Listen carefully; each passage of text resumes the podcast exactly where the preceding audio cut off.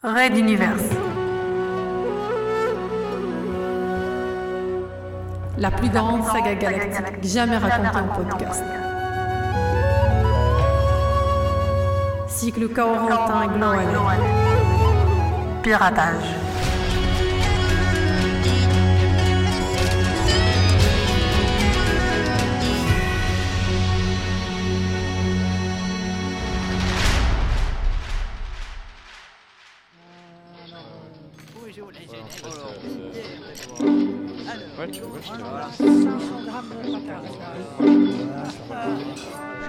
Transporteur 6, Cité intérieure. Tu as vu ces émeutes sur Transporteur 5 La situation s'est calmée, mais... On a évité le pire, mais les tensions montent, même ici. Et c'est en cela que, bien entendu, notre mission devient d'autant plus importante pour l'Exode. Pour comprendre la société et répondre à ses besoins, encore faut-il les objectiver. Répondit Corentin, avec ce ton professoral qu'il adoptait régulièrement en public. Un soupçon d'ironie pointait toutefois dans sa voix. Dave Keyan et lui étaient assis à une table d'un petit fast-food, une gargote qui, comme tant d'autres, dans les allées sinueuses de la cité intérieure, proposait quelques plats de synthèse pour une poignée de crédit. Dave, technicien de maintenance à l'Observatoire de l'Exode, y avait ses habitudes depuis quelque temps, bien qu'il n'habitait pas la cité intérieure et qu'il n'appréciait guère la foule emplissant ses allées. Ce soir-là, il avait proposé à Corentin de l'accompagner grignoter quelque chose après une dure journée de travail. Certes, Corentin était son supérieur, puisqu'il venait d'être nommé à la tête du service, mais une complicité s'était nouée entre ces deux-là, et commençait à dépasser le strict cadre professionnel. Côte à côte, et observant le va-et-vient des passants, ils dissertaient depuis près d'une heure sur l'exode, sur leur travail, sur leurs collègues ou sur leurs hobbies. Sinon, je sais que tu es chef maintenant, mais pourquoi tu ne passes jamais au club de... Soudain, ils virent un objet voler vers eux. Par réflexe, Corentin poussa Dave au sol, se plaquant contre lui pour le protéger. Puis, il y eut une explosion.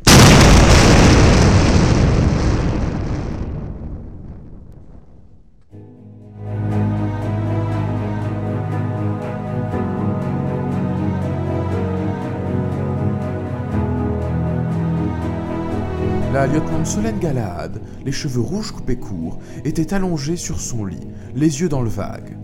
La chambre, plutôt spacieuse grâce au statut d'officier de la jeune femme, était particulièrement peu décorée.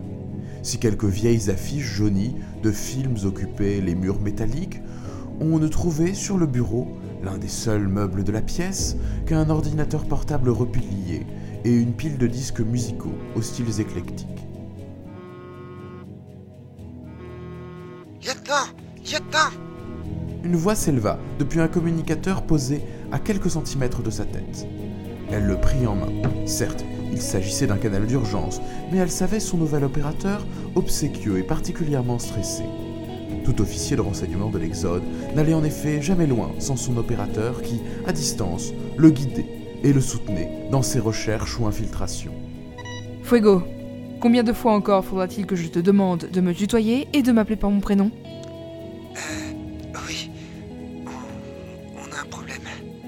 Fuego s'arrêta, semblant reprendre son souffle. Un attentat à la bombe dans un fast-food de la cité intérieure. Une bombe incendiaire. Ça a eu lieu il y a six minutes. La milice nous transfère l'affaire. Mais j'ai déjà dit qu'on ne gérait pas les tensions communautaires. S'emporta Solène, mécontente d'avoir été réveillée pour une affaire ne relevant pas des services de renseignement du transporteur. Sauf que, selon la milice, les cibles étaient deux membres de l'Observatoire de l'Exode. Dave Keyan et le lieutenant Corentin Gloalen. S'en sortir. Ces deux noms résonnèrent tels deux coups de tonnerre chez Solène. Elle connaissait bien leur dossier et, et de plus, ils se connaissaient personnellement. Elle se leva d'un bond et enfila son uniforme à la va-vite. Sa voix devint énergique et ferme. Ok, je fonce. Fuego, rassemble les éléments et consulte les dossiers de nos deux oiseaux. Car dans le genre ont des ennemis mortels, ils ont le niveau ces deux-là.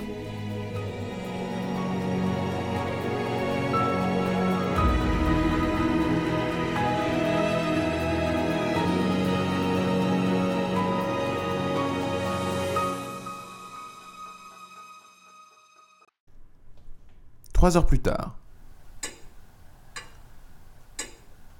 Corentin et Dave étaient encore dans les bureaux du service de renseignement du transporteur 6. L'enquête avançait à grands pas et les indices sur place orientaient désormais Solène et Fuego vers un petit réseau criminel amateur.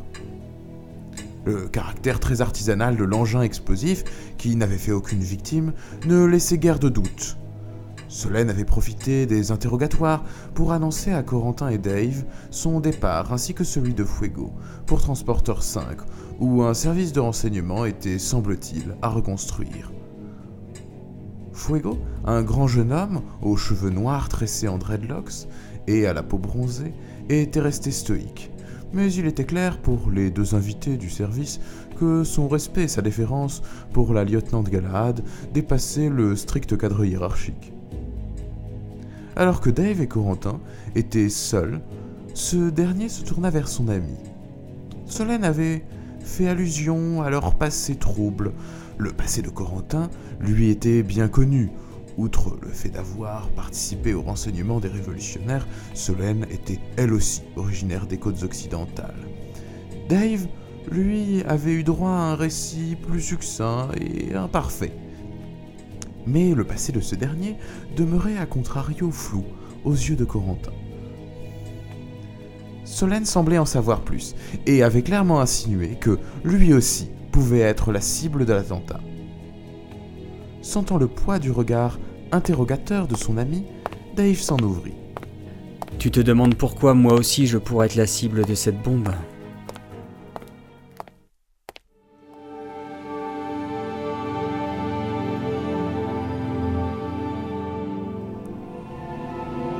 mois plus tôt, Materwan Centrum, complexe financier de Materwan City, Tour M. La Tour M, loin d'être un gratte-ciel parmi d'autres, au contraire, était sans doute la tour la plus imposante et la plus majestueuse du centre névralgique du système financier humain. De verre et d'acier, cette tour abritait les bureaux de la toute-puissante banque d'affaires souriante Mahadong, à la tête d'un immense conglomérat allant des mines de lithium à des chaînes de fast-food, cette banque était toute puissante et avait souhaité, il y a déjà cela quelques décennies, marquer son empreinte ici par la construction de cette tour monumentale. Le système financier n'avait pas si mal vécu la révolution Castix. Il l'avait traversée dans des conditions bien meilleures que ce qu'on aurait pu présager. Bien sûr, il y avait eu quelques réformes de moralisation et quelques têtes coupées, mais la banque Mahadong avait su placer ses pions au Parlement et parmi les gouvernements de transition successifs.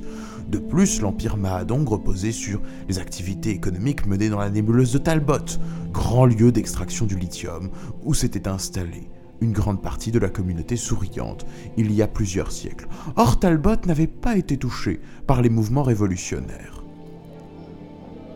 Xian Bluebo, agent de sécurité en faction à la porte Y de la tour M, n'était certes pas un mental. Mais au bout de 20 ans de bons et loyaux services, il connaissait tous les employés passant par cette porte. Or ce matin, un visage inconnu attira son attention. Un jeune homme, à peine sorti de l'adolescence, traversa le hall principal. Même s'il était vêtu d'un costume tenu réglementaire dans ses locaux, celui-ci paraissait trop grand pour lui. Il y était visiblement mal à l'aise, et l'habit était en décalage complet avec le style du jeune homme. Des cheveux châtains mi-longs tombaient sur des yeux fatigués. L'agent en faction pensait même avoir aperçu une boucle d'oreille dissimulée sous quelques mèches de cheveux. Ce profil tranché avec les coupes courtes et strictes des employés du siège de Mahadong ou de tout autre établissement financier.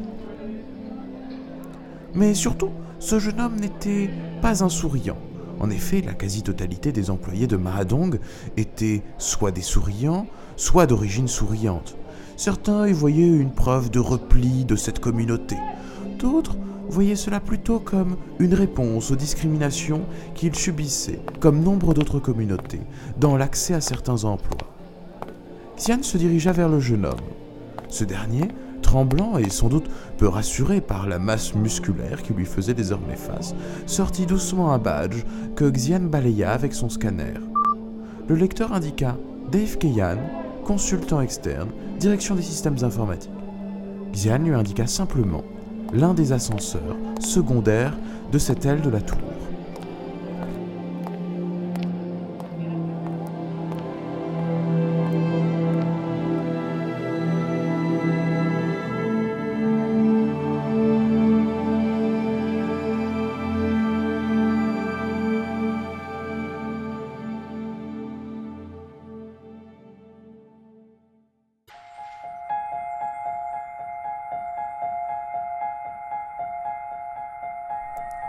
Dave Keyan, toujours tremblant, monta dans un ascenseur annexe, finalement assez petit par rapport à la taille du bâtiment et à la foule d'employés qu'il avait laissé dans le hall principal.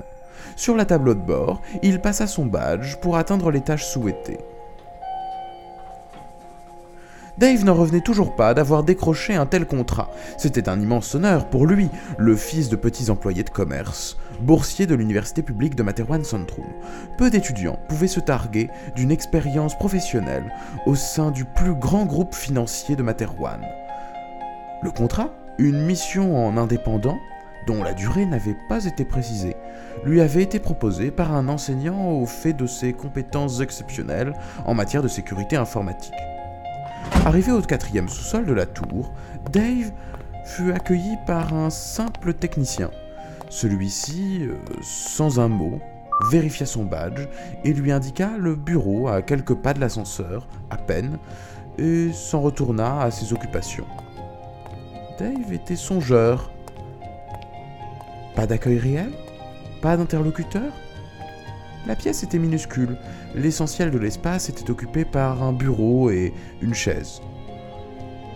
Sur la table était posé un ordinateur et une simple enveloppe. Dave ouvrit délicatement l'enveloppe et en sortit un imposant dossier. Il feuilleta doucement le document d'une centaine de pages. C'était un récapitulatif des systèmes de sécurité mis en place pour protéger une partie des données sensibles du groupe Mahadong. Dave fut surpris par la précision du document. Tout y était. On ne laisse pas cela à un consultant externe, normalement. Revenant à la première page, il remarqua un post-it accroché dans un coin, écrit à la main. Transmettez-moi au plus vite les fichiers demandés. Telle est votre mission. Le post-it n'était même pas signé. Dave le souleva et vit au dos quelques noms de fichiers, ainsi que des indications de localisation et une adresse de messagerie obscure. Il allait essayer de trouver quelqu'un qui lui explique vraiment son travail ici quand, en se levant, il fit tomber de l'enveloppe une petite boîte. Celle-ci, remplie de petits cachets bleus, ne portait aucune inscription. Un autre post-it y était néanmoins collé. Un cachet par jour et ne parler à personne, absolument personne. Hum, hum. Dave prit la boîte dans sa veste et s'assit lourdement sur la chaise, les yeux dans le vide. La pièce était propre, mais sombre et exiguë. Pas vraiment digne d'un bureau, même chez Mahadong. Il resta pensif un moment. Que faisait-il ici? Pourquoi un employeur demanderait à un consultant externe, simple étudiant en informatique, de surcroît, de pirater ses propres systèmes de sécurité? Était-ce un test pour éliminer les consultants portés sur le hacking? Dans un contexte où le recours à ce type de contrat explosait dans les grands groupes? Ou au contraire, était-ce une façon de tester ses compétences et son autonomie? Avait-il été démasqué, lui qui était étudiant en sécurité informatique le jour et hacker la nuit? Était-il en danger ici? Pourquoi cet étage, ce service, cette pièce, tout semblait si mort, tranchant avec le dynamisme des étages supérieurs? Et à quoi pouvaient bien servir ces cachets? Dave se rappela les propos de ses enseignants. On leur conseillait de suivre les instructions à tout prix, de ne pas mettre en péril leur contrat et de ne pas se poser de questions. Bien qu'il n'adhérait guère à ce management directif, il se persuada peu à peu que plus vite cette mission serait finie, plus vite il pourrait quitter cet endroit si étrange. Tout du moins l'espérait-il.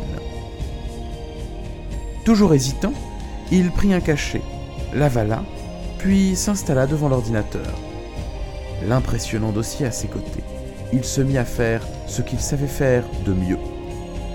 Pianoter à toute vitesse sur un clavier afin de déjouer toutes les sécurités informatiques existantes.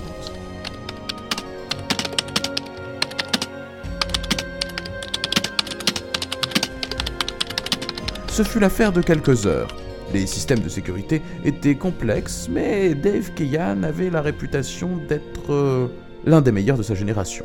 Et le dossier très confidentiel posé à ses côtés avait été d'une grande aide. Il parvint, sans se faire repérer, à extraire les fichiers demandés. Il les envoya aussitôt à l'adresse de messagerie indiquée. Quelques minutes plus tard, son téléphone vibra, ce qui le fit sursauter. C'était un message électronique qui provenait d'une adresse générique de la banque Mahadong. Il s'agissait d'un courrier de validation. Et de paiement de sa mission Mais Dave n'était là que depuis quelques heures. Était-il déjà licencié? Était-il tombé dans un piège? Visiblement non. La signature de la lettre de validation attira son attention. Emiliano Junta, directeur adjoint, chargé de la surveillance et de la responsabilité du groupe. N'était-il pas consultant pour la direction des systèmes informatiques? C'était ce qu'indiquait son badge. À l'image de son costume trop grand, qu'il avait cru bon de porter pour ne pas faire mauvaise impression, Dave avait soudain l'impression d'avoir été embarqué de force dans une affaire trop importante. Suspicieux, il prit soin d'effacer toute trace physique ou numérique de son passage. Il passa un coup de chiffon sur le clavier et emporta l'enveloppe, les cachets et le dossier dans un sac, sac qu'il jeta dans un compacteur à ordures qu'il avait repéré à proximité. Il n'aimait guère les intrigues, et encore moins la politique. S'il piratait à ses heures perdues, c'était avant tout par plaisir. Il avait eu néanmoins une expérience une fois avec des amis étudiants proches d'anciens révolutionnaires, et cela lui avait appris à nettoyer ses traces derrière lui.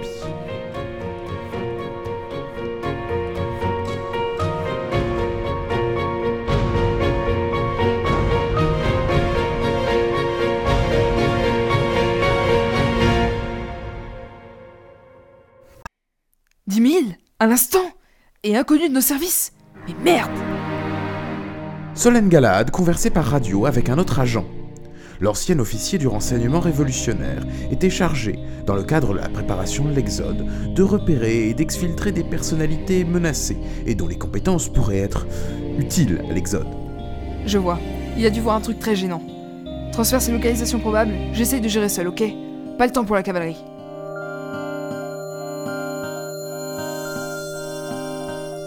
Quelques heures plus tard, Dave était rentré chez lui, délivré de cette prison de verre et d'acier. Il s'était changé pour se débarrasser enfin de ce maudit costume trop large. La chambre de cet étudiant précaire était exiguë et particulièrement vide, hormis du matériel informatique entassé dans un coin.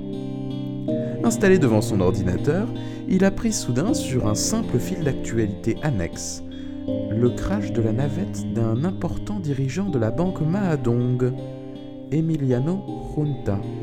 Selon l'article, Emiliano Junta était chargé depuis plusieurs mois d'une mission spéciale au sein du groupe Mahadong. Le conseil d'administration avait exigé un audit financier du groupe. Le vieux dirigeant était réputé pour son honnêteté, une qualité rare dans le monde de la finance, ou plutôt rarement valorisée. Il devait présenter ses premières conclusions aujourd'hui. Dave prit un sac à dos léger et emporta le strict nécessaire. Tout cela devait être lié. Le piratage, le contrat mystérieux, les fichiers, l'audit, la navette. Il serait difficile de remonter sa trace, mais si des gens étaient prêts à faire s'écraser une navette, alors il n'était pas en sécurité ici. À peine était-il sorti du bâtiment qu'une voiture s'arrêta devant lui. Dave hésita. Déjà, on entendait un second véhicule emprunter le chemin menant aux résidences universitaires. T'es en danger, donc monte et vite Dave monta à bord et le véhicule s'élança à toute allure. Il se passe quoi là? Et vous êtes qui? Solène Galahad. On évacue et on protège les gens poursuivis par les contre-révolutionnaires ou les mafieux en tout genre qui travaillent avec eux. Était passé en haut de leur liste il y a quelques heures à peine. Mais Silence, je pilote. Au volant, une personne à l'identité de genre non visible, les cheveux rouges coupés courts, déployait son extraordinaire capacité à piloter bien au-delà des vitesses autorisées dans les voies rapides de Materwan Central. Dave était au bord de l'évanouissement. Alors que la voiture filait bien loin de la capitale, Solène finit par briser le silence en demandant calmement Tu as déjà entendu parler de l'Exode?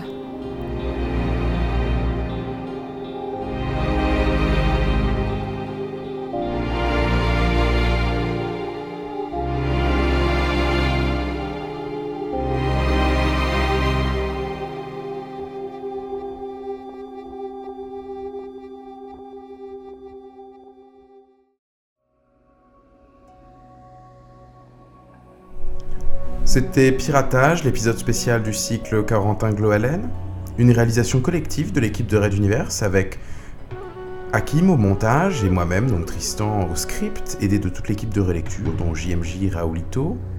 Quam était Corentin Gloalen, Leto 75 était Dave Kian, Fallen Swallow était Solène Galahad, et Mix 180 était Fuego. Et j'assurais, pour ma part, la narration. Les musiques utilisées dans ce spécial sont disponibles sur la playlist Jamendo de Red Universe et sur le site de Red Universe pour les thèmes originaux, site où vous pouvez également retrouver les chapitres, les spéciaux et les livres numériques. Merci de votre écoute et à bientôt. Red Universe. À suivre.